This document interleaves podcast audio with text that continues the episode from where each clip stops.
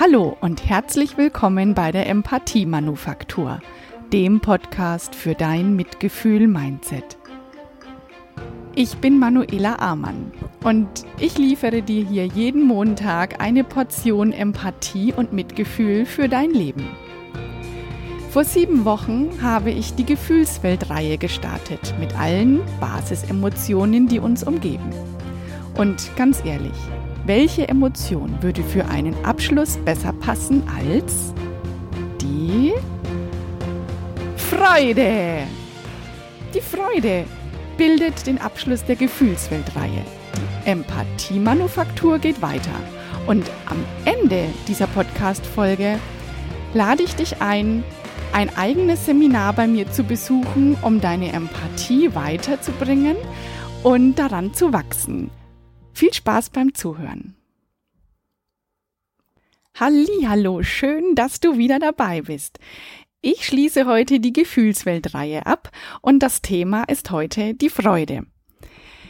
Ja, welchen Inhalt kann ich dir denn neu über die Freude geben?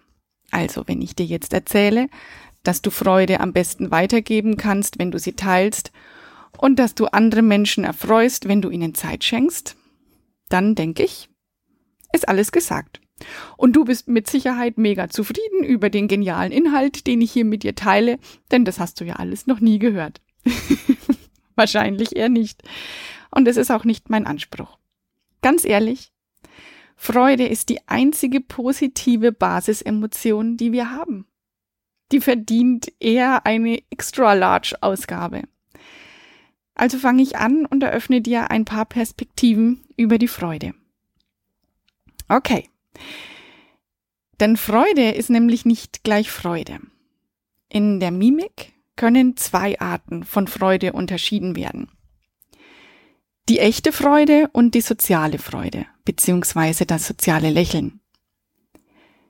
Die, die echt erlebte Freude, die zeigt sich ganz klar an den schräg nach oben ziehenden Mundwinkeln und, ganz wichtig, durch das Absenken der äußeren Augenrandlider. Da zeigen sich dann die kleinen Fältchen auf der Haut, die Lachfältchen. Und das soziale Lächeln erkennst du nach den, äh, an den gezogenen, nach oben gezogenen Mundwinkeln. Aber die Augen, die bleiben hier unberührt. Das heißt, in der, im, im oberen Gesichtsbereich, da bewegt sich gar nichts. Und ein guter Hinweis auf ein soziales Lächeln ist, dass dieses Lächeln schnell aus dem Gesicht wieder verschwindet, kaum dass es zu sehen war. Es, es hinterlässt kein Gefühl. Es ist sozusagen stumm. Du findest auch heute wieder in den Show Notes ein Bild von mir mit der echten Freude. Pass auf, stell dir vor, du läufst durch die Stadt und dir begegnet ein Bekannter, der dich kurz anschaut lächelt und Ah, hallo, sagt, und kurz darauf ist das Lächeln wieder weg und er geht weiter. Du kennst solche Begegnungen bestimmt, denn sie kommen sehr oft vor. Vielleicht erkennst du dich jetzt auch gerade wieder. In einer solchen Situation kann man davon ausgehen, dass es sich um ein soziales Lächeln handelt und nicht um echt erlebte Freude. Ähm, versteh mich jetzt nicht falsch. Es ist nichts auszusetzen an einem flüchtigen Lächeln oder an einer flüchtigen Begrüßung, denn du kannst ja nicht bei jedem stehen bleiben und, und quatschen. Ja, okay, es gibt Menschen, die können das. Ich zähle mich manchmal, manchmal sogar dazu. Nein, aber wenn du Termine hast ähm, oder mit deinen Gedanken gerade woanders bist, du unter Stress stehst, dann ist ein soziales Lächeln zumindest besser als gar nichts. Im Vergleich ähm, zum vorigen Beispiel würde echte erlebte Freude ungefähr so aussehen. Du begegnest in der Stadt einem Bekannten, er hat dich schon vorher entdeckt und kommt direkt auf dich zu und sagt, Oh, wie schön dich zu sehen, das ist ja eine Überraschung, ich freue mich. So oder so ähnlich. Und dabei grinst er dich an und sein Lächeln hält noch weit in das darauf folgende Gespräch an und wird dann erst weniger ähm, oder bleibt sogar bestehen. Das, das ist echt erlebte Freude. Denn echte erlebte Freude, die wirkt nach und springt über. Und Naja, also wenn ich ehrlich bin, stimmt es nicht immer. Echte Freude wirkt zwar nach, springt jedoch nur dann über, wenn der andere dazu bereit ist. Und genau das ist der Punkt, auf den ich heute hinaus möchte. Denn Freude kann nur geteilt werden, wenn sie der andere annimmt. Um genauer zu beschreiben, was ich meine, hole ich ein bisschen aus. Für mich ist Freude unsere positive Energie. Aus ihr entspringt die Liebe. Von ihr geht alles Positive aus. Freude öffnet unser Herz und gibt uns Kraft zum Weitermachen. Freude ist existenziell. Freude ist überschwänglich und lässt uns die Tiefs erkennen, aus denen wir herausgekommen sind. Freude ist ein wichtiges Gut, aus der Empathie entsteht. Vielleicht kennst du mein Logo. Das ist ein Smiley. Als ich auf der Suche nach einem passenden Logo gewesen bin, war ich mir sicher, das ist es, nach dem ich suche. Ähm, es lacht über die ganze Breite und ich, ich bin der Meinung, du darfst gern anderer Meinung sein, aber das ist mein Naturell. Meine Eltern können erzählen, wie ich schon als kleines Mädchen früh aus dem Bett gehüpft bin, um gleich mal den ersten Witz zu erzählen. Und in den Kindergarten durfte ich schon einige Zeit früher gehen, ähm, also bevor ich drei war, weil die Erzieherin meinte, ach, ich lach so schön.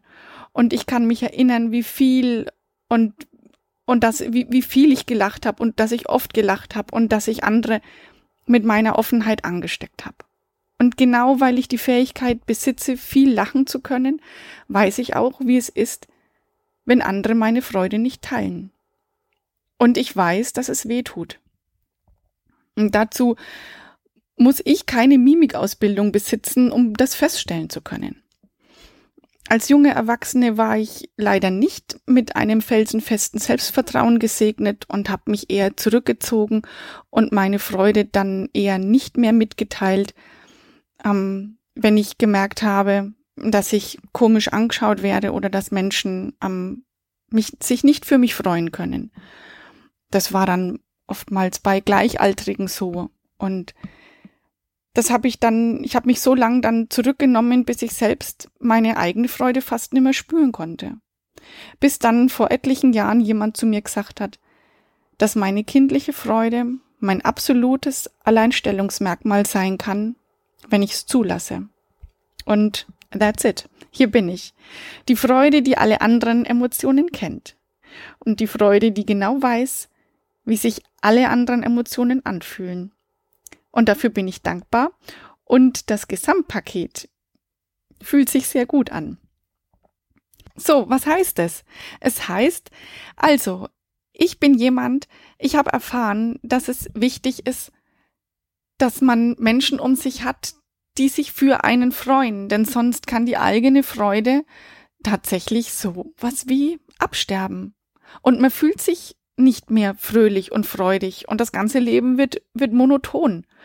Und ich habe mir meine Gedanken darüber gemacht und ich denke, das ist sehr einfach, denn der Freude gegenüber stehen alle andere Emotionen. Ähm, die Emotionen, von denen ich in den vergangenen sechs Wochen gesprochen habe. Da steht zum Beispiel der Ärger, der darüber grollt, nicht selbst so weit gekommen zu sein. Da mischt auch Neid mit.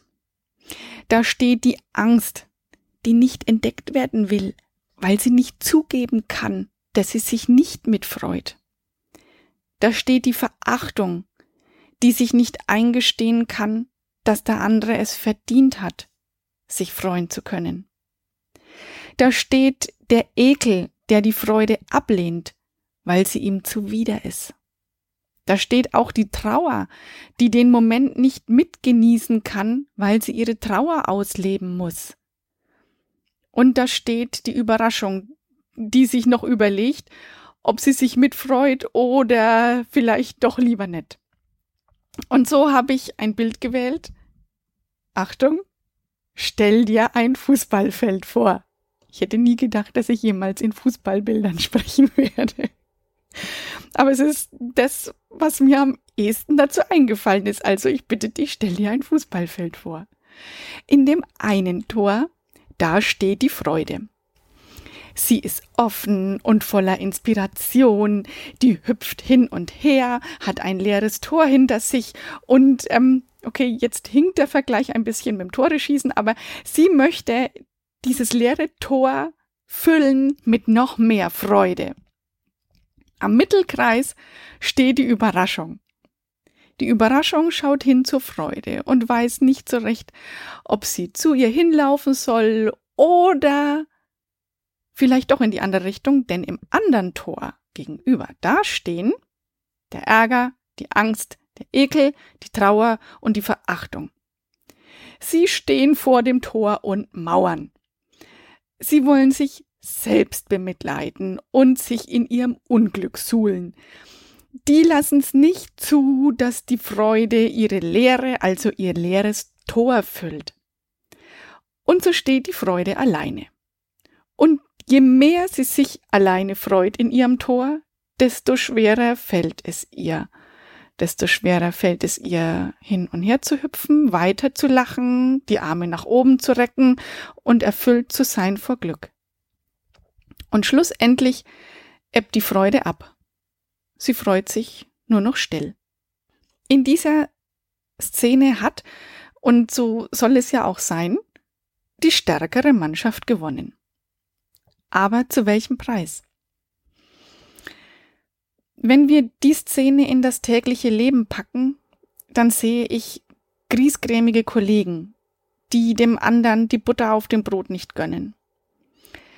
Eltern, die über andere Mütter herziehen, weil die anders erziehen und dabei auch noch glücklich aussehen. Menschen, die nicht zuhören, die ohne Punkt und Komma leeren Gesprächsinhalt wieder kauen und Menschen, die an der Kasse wartend unverschämt werden oder einfach meinen, besser als andere zu sein. Würde die Freude die Alltagsszenerie beherrschen, dann könnte das Ganze so aussehen. Kollegen arbeiten gemeinsam wertschätzend am gemeinsamen Erfolg. Eltern schauen sich positive Aspekte am Anderserziehenden ab und integrieren den Teil in ihr eigenes Familienleben. Menschen erzählen und hören gleichermaßen zu, zeigen Interesse am Gegenüber und während sie an einer Kasse warten, schätzen sie die gewonnene Auszeit des Nichtstun für sich und lachen andere Menschen mit echter Freude an. Und Menschen sehen sich als Teil des großen Ganzen, in dem das Wir das neue Ich ist. So würde mein Ansatz aussehen. Das ist die Welt, die mir gefällt. Gleichzeitig ist es mir heute wichtig zu sagen, dass ich bereits auf beiden Seiten des Spielfelds gestanden bin. Es gibt Kapitel und Momente in meinem Leben, auf die ich nicht so stolz bin, die mich doch zu dem gemacht haben, was ich heute bin. Und deswegen bin ich dankbar für alle Facetten meines Lebens und die Erfahrungen, die damit zusammenhängen. Ich habe gelernt, dass es so unheimlich gut tut, Verantwortung für sich selbst zu übernehmen. Und das schließt ein, sich selbst zu reflektieren und neue Entscheidungen zu treffen. Das schließt auch ein, zu erkennen, wie neidisch, egoistisch und selbst schuldig gewesen bin. Und es schließt ein, die eigene Unzulänglichkeit zu sehen und das Handeln zu überdenken. Und genau das ist das, was ich heute an dich weitergeben möchte. Probier dich zu reflektieren. Voller, ja, voller Liebe, dich selbst anzuschauen und zu gucken, wo in meinem Leben, vielleicht in der letzten Woche einfach nur, habe ich denn Freude nicht geteilt. Und das ist der Punkt, dem anderen die Freude zu gönnen, die Freude anzunehmen, auch wenn das eigene Leid grad spürbar ist. Und ich habe, beziehungsweise ich hoffe, ich habe in den vergangenen Wochen deutlich gemacht, dass jede einzelne Emotion ihre Berechtigung hat. Und dass es wichtig ist, jede einzelne für dich zu erkennen, zu spüren, zuzulassen und daraus eine neue positive Kraft zu entwickeln. Jedoch steht heute die Freude im Mittelpunkt. Und die heißt einfach nur echte erlebte Freude. Punkt. Und jetzt kehre ich tatsächlich gedanklich nochmal zum Fußball zurück.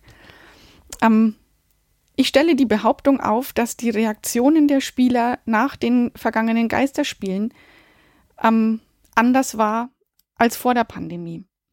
In meinen Ohren und Augen glaube ich erkannt zu haben, dass die Spieler am Ende weitaus weniger euphorisch waren als sonst. Und ich denke, es kann dran liegen, dass die kühle Stimmung, also die, die nicht vorhandene Fanstimmung im Stadion dazu führt, dass die Stimmen der Spieler beim Interview weniger emotional sind. Und meiner Meinung nach kann man das an diesem Beispiel sehr schön erkennen, wie Freude abebbt, wenn sie keine Resonanz bekommt. Und ähm, ich nehme hier ganz klar das Relegationsspiel Nürnberg-Ingolstadt hier raus. Deswegen mein heutiges Credo. Freu dich, freu dich über jeden Tag, den du gesund aufwachst. Freu dich über deinen Misserfolg, denn er lässt dich wachsen.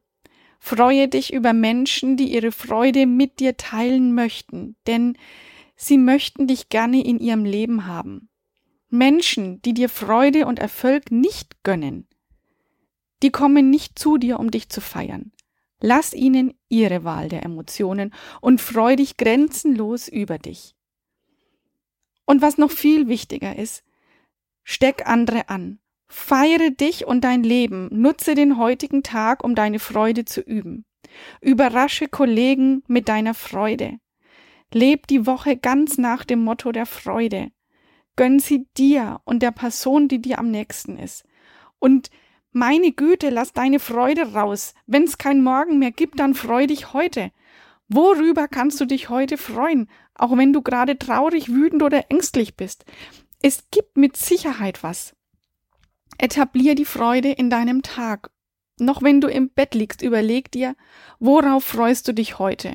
Und das Gleiche machst du abends wieder. Was war heute besonders schön?